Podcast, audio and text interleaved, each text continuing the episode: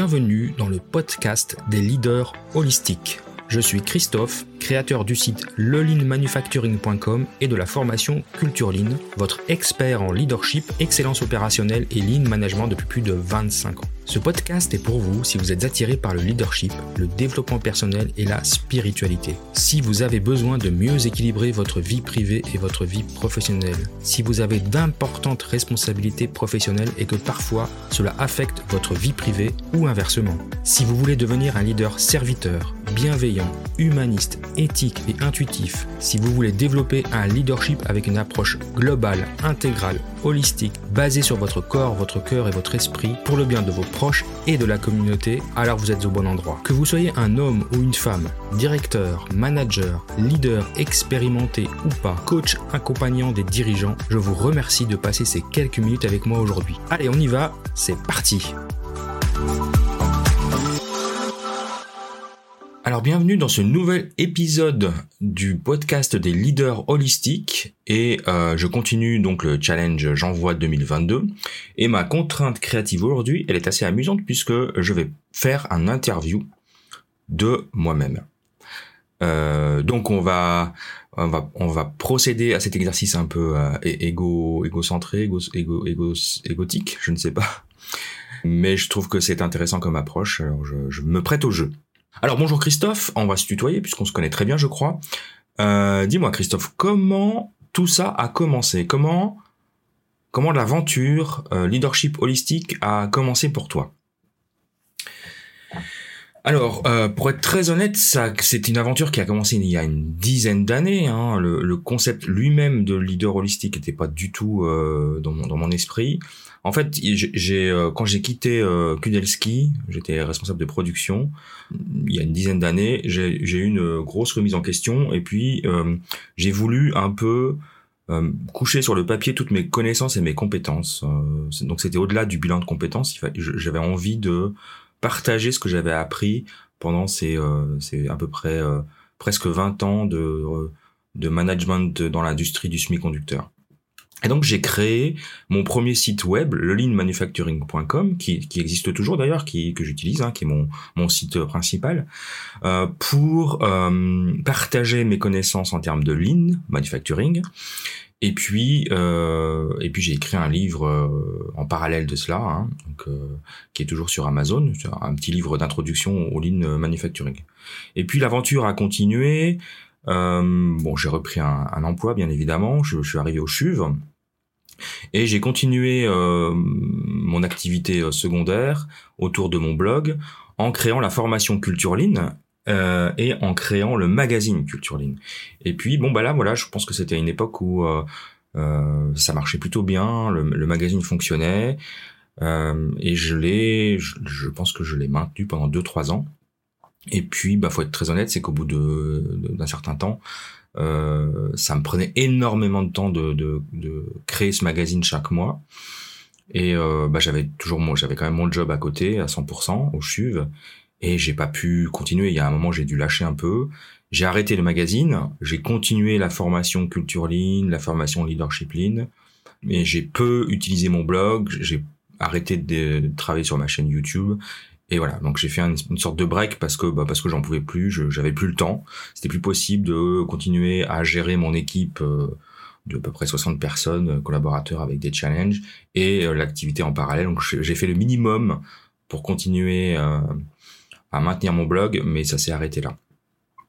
Et puis, bah, c'était un petit peu décevant. Et puis, ce qui s'est passé, c'est que j'ai fait un burn-out, pour être très honnête. Il y a trois ans, deux ans, trois ans, j'ai un doute maintenant. Euh, j'ai eu un accident de ski, j'ai me suis rompu les ligaments croisés. C'était clairement mon corps qui me disait qu'il fallait que je m'arrête, donc euh, bah, je me suis arrêté pendant quelques mois. Euh, donc c'est arrivé en janvier, oui, mais il y a, il il y a trois ans.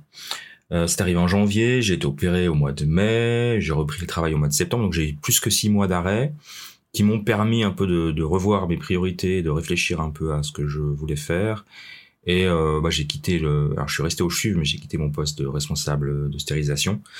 Euh, j'ai pris un poste transitoire de chef de projet avant de, euh, de continuer sur le, le poste que j'occupe actuellement, parce que je suis, je suis responsable, je suis le PMO de la transformation digitale du CHU. Donc ça, c'est un poste euh, qui correspond plutôt à mes, à mes attentes et à mes envies de maintenant, et qui me laisse aussi le temps à côté de développer de redévelopper mon activité euh, autour du lean.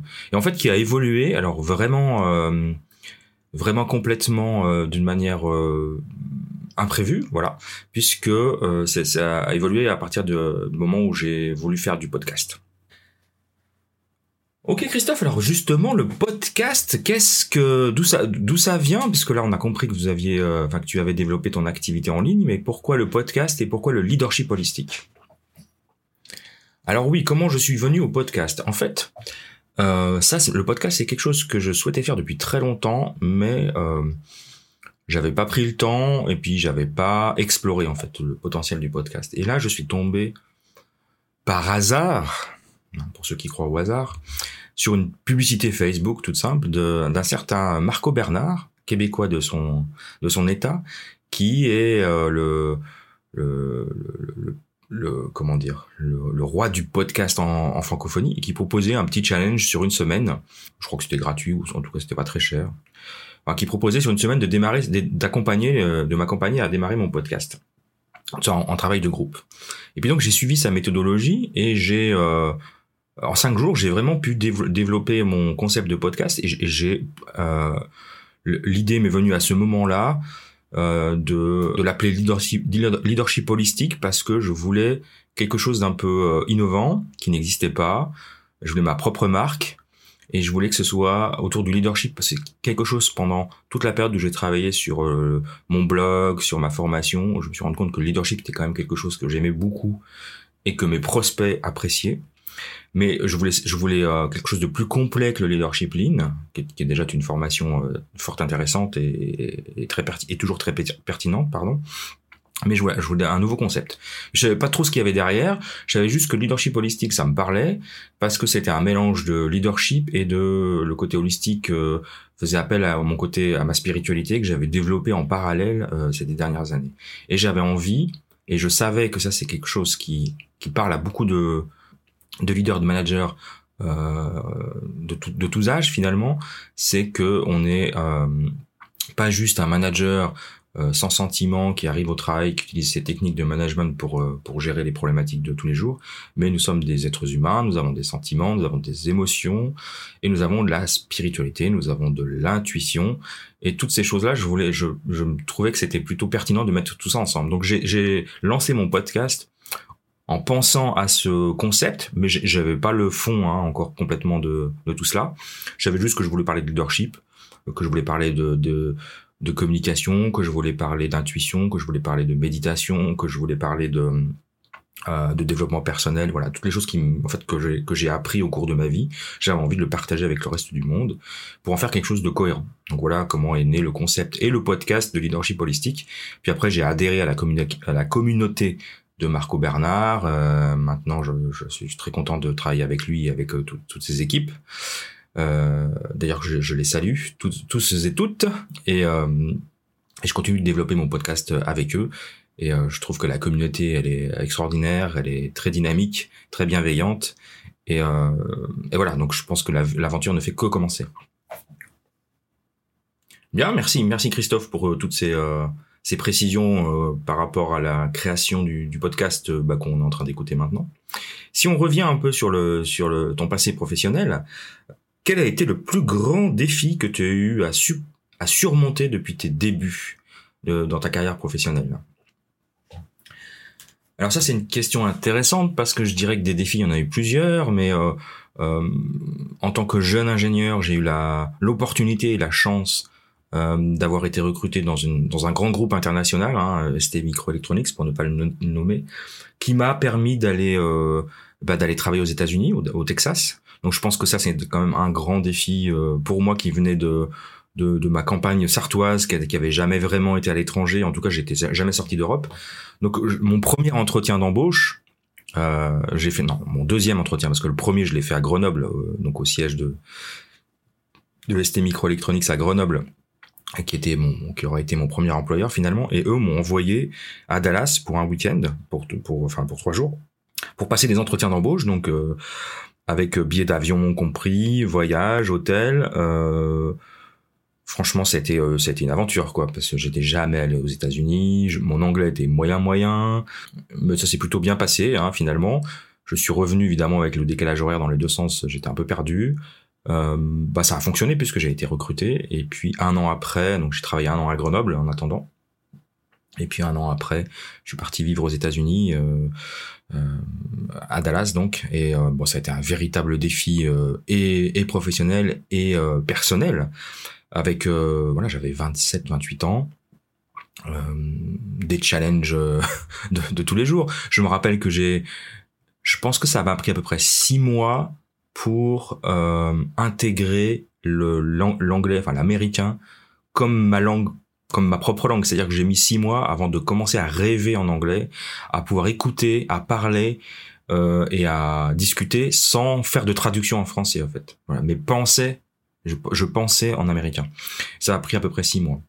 Et euh, donc c'était très fatigant les six premiers mois, vraiment, parce qu'il y avait rien aucune euh, aucun moyen de se raccrocher à ma culture française si ce n'est que euh, dans l'entreprise il y avait quand même une communauté de français. Euh, donc bah, évidemment c'était quand même facile de se retrouver de sortir le soir avec eux. Mais sinon pour le reste de la vie aller acheter la nourriture ouvrir un compte en banque travailler hein, tout était en américain et puis au Texas. Donc vous pouvez imaginer que l'accent de nos amis texans c'est pas le plus facile à comprendre. Donc ça ça a été je pense mon plus grand un des plus grands challenges dans ma vie et ça m'a permis de me prouver à moi-même la capacité que j'avais à être flexible, à être ouvert sur le reste du monde et à pouvoir m'adapter à toutes les situations finalement. Et, je pense que c'est ce qui m'a drivé euh, pour le reste de, de, ma carrière professionnelle et de ma vie personnelle. Vraiment, ça a été quelque chose qui a été profitable euh, pour les deux. Donc j'encourage, s'il y a des, jeunes qui, qui, écoutent ou des moins jeunes, je vous encourage à vous lancer euh, dans, dans, un travail euh, à l'étranger parce que bah, c'est tellement riche d'enseignements quoi. Mais alors après on n'est pas obligé d'y vivre dix ans. Hein. Moi j'ai vécu deux ans, j'ai vécu deux ans aux, États-Unis et un an au Canada. Donc voilà, moi je, je, trouve que c'est une grande richesse. Ça m'a beaucoup aidé dans, dans, le reste de ma vie euh, professionnelle. Je ne peux qu'encourager, c'est ce que je fais avec, mes enfants, les encourager à aller euh, étudier à l'étranger et puis à commencer à travailler ou vivre à l'étranger parce que bah, parce que c'est bien de voir la France de l'extérieur aussi. C'est très intéressant de voir la France de l'extérieur parce que de l'intérieur c'est pas toujours très sympa. Donc voir de l'extérieur de voir la réputation que, les Français que la France ce qu'on représente dans le reste du monde c'est quand même euh, ça, permet de nous remettre un petit peu dans le dans un on va dire une un état d'esprit un peu plus positif. Waouh, super, en effet, Christophe. Et, dans la même euh, continuité, la question que je pourrais te poser, c'est quelle a été ta plus grande frustration que tu as vécue euh, jusqu'à maintenant, finalement, dans ta carrière professionnelle? Alors ma, plus grande frustration elle est dans la continuité, c'est que donc comme j'ai dit j'ai travaillé aux États-Unis, j'ai travaillé au Canada, à Ottawa. Mon fils, euh, mon premier fils est né à Ottawa, à Gatineau très exactement. Et ma frustration c'est que au bout d'un peu moins d'un an, le, site pour lequel je, travaillais où j'étais responsable euh, qualité là-bas, euh, ben a fermé et on m'a rapatrié en France. Et franchement j'aurais vraiment aimé rester plus longtemps. Je ne suis pas resté assez longtemps et ça c'était une frustration pendant longtemps. Alors j'aurais pu démissionner, euh, mais voilà, je venais d'être papa, j'avais, enfin, le, le, le salaire euh, qu'on me proposait en France, le poste qu'on me proposait en France était plus que correct, et donc euh, je pouvais pas trop refuser, mais bon, en plus c'était Aix-en-Provence, donc ça va, il y a pire endroit pour vivre, hein. mais ça a quand même été une frustration de ne pas avoir eu le temps de m'installer au Canada et d'y vivre plus longtemps parce que c'est un pays que j'adore et c'est des, gens qui sont extrême, extrêmement bienveillants et et chaleureux malgré le froid de l'hiver là-bas. Donc euh, voilà, la, frustration c'est d'avoir euh, d'avoir dû rentrer plus vite que prévu. Oui, alors je comprends, je comprends tout à fait. Et donc justement, si, si, tu devais re rencontrer et discuter avec ton toi d'il y a 15 ans, justement, qu'est-ce que tu lui dirais comme, euh, qu'est-ce que tu lui donnerais comme conseil? Alors ça, c'est une question qui est pas facile à répondre. Je dirais, alors, malgré ce qu'on pourrait croire, je lui dirais d'être plus confiant, d'avoir plus confiance en lui, à ses, capacités, ses compétences, de, dès que possible, prendre le chemin de l'entrepreneuriat, parce que, en tout cas, ça reste quelque chose, je, me rends compte que je l'ai pas fait en sortant de l'école, Euh, je suis, j'ai foncé dans le salariat parce que je pensais que c'était la la voie.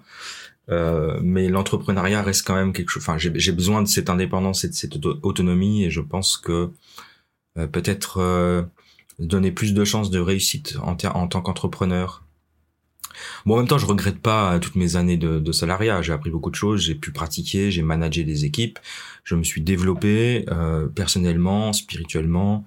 Donc je peux pas, je peux pas dire à mon moi de ne pas faire ça parce que parce que c'est quelque chose qui m'a beaucoup apporté mais peut-être je referai pas, euh, je referai différemment quand j'ai développé mon site et quand j'ai monté ma formation, mon, système de formation culture. Peut-être euh, je lui dirais, euh, le ligne c'est très bien, mais démarque-toi, trouve ta propre marque, trouve ton ta singularité et, euh, et c'est ça qui, c'est ça qui est vendeur et c'est ça et c'est ça qui va te permettre de réussir. Euh, finalement, déployer une marque autour du lean manufacturing, bah, je suis pas le seul à le faire, évidemment. Hein, vous savez, il y en a plein. C'est pas moi qui l'ai inventé. Par contre, je l'ai expérimenté. Je, peux tout à fait le, promouvoir. Mais il faut, je pense qu'il faut apporter quelque chose en plus. Il faut apporter sa petite touche personnelle, sa petite touche créative qui fait partie de, de, de mes points forts. Et ça, c'est quelque chose que j'ai pas fait il y a dix ans que j'aurais dû faire quand je avoir confiance en soi avoir confiance en sa singularité et puis créer quelque chose de différent et de nouveau qui n'existe pas comme je pense que je suis en train de le faire maintenant. Alors maintenant, Christophe, j'aimerais savoir euh, qu'est-ce que comment tu fais pour gérer euh, tout ton écosystème?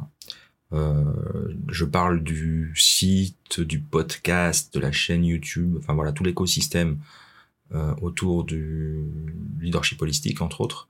Comment tu gères ça? Alors ça c'est une très bonne question. Alors je suis quelqu'un euh, de très, alors je suis très à l'aise avec la technique. Donc je, comme j'ai dit, j'ai commencé il y a plus de dix ans. Je suis ingénieur de formation. J'ai tout construit moi-même. J'ai un site qui est sur, à base de, à base de WordPress.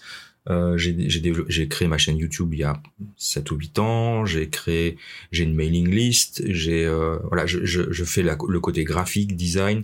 Alors je pense que je suis pas un bon exemple parce que dans le beaucoup de beaucoup de comment dire de, de cours ou de de conseils qu'on peut donner à des jeunes entrepreneurs, c'est de déléguer. Euh, moi, je délègue pas grand chose. J'aime bien tout faire, mais j'aime bien tout faire parce que ça me plaît. Hein. Euh, j'adore euh, tourner des, enfin créer des podcasts. J'adore écrire. J'adore faire des vidéos. J'adore travailler sur le site web, le modifier, le voilà, le maintenir. Euh, j'adore faire des montages photos, j'adore faire des montages vidéo. Donc en fait, je suis passionné par tout ça. Alors il y a les réseaux sociaux, ça, ça demande beaucoup d'énergie. Je suis un peu moins, c'est un peu moins ma tasse de thé.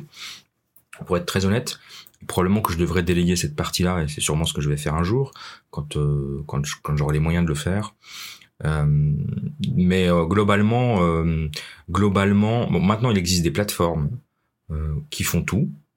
Euh, d'ailleurs, je suis en train, je, je, viens de, je vais migrer sur une, de ces, de ces plateformes-là. Hein, donc, ça s'appelle Zenler, mais il y en a plein d'autres euh, qui permettent de, de gérer euh, vos, vos, formations, de gérer un blog, de gérer les lives avec Zoom d'ailleurs, de gérer euh, la mailing list, de d'envoyer d'envoyer des, des, des, messages, d'interagir, de créer des forums. Donc, pour un prix euh, défiant toute concurrence, maintenant on trouve des outils. Franchement, si on, je devais repartir à zéro, je partirais avec des outils comme ça.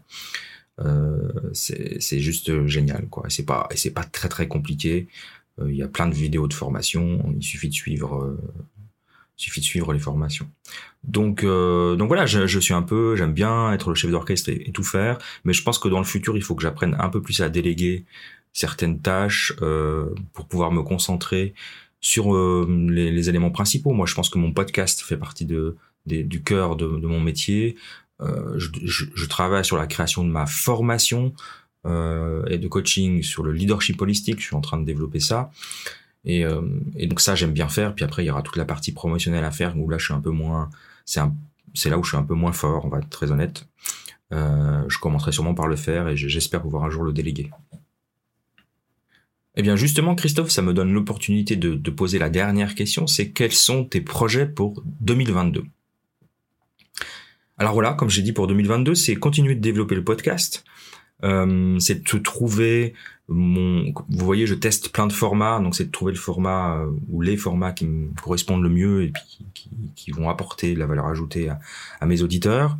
C'est de créer euh, la formation de, et le coaching de leadership holistique, de vraiment créer la marque, de créer du contenu, de, de et de lancer en courant de cette année euh, cette formation et probablement un cercle aussi. Je, réfléchis à un cercle autour du, leadership holistique un cercle de pairs euh, où, voilà où on pourra interagir et s'entraider et utiliser l'intelligence collective. Voilà c'est le mot que j'ai cherché. Et utiliser l'intelligence collective pour euh, aider les cadres les leaders à progresser et à euh, résoudre leurs problèmes du quotidien. Donc quelque chose de très concret. Donc il y a y a plein de projets dans la besace après, il y a un autre projet autour de ma chaîne YouTube, mais là pour le moment, je sais pas du tout ce que je vais en faire, pour être très honnête. Donc, je ne fais que publier mes podcasts sur ma chaîne YouTube euh, qu'on verra euh, probablement que je, je, je, développerai ça.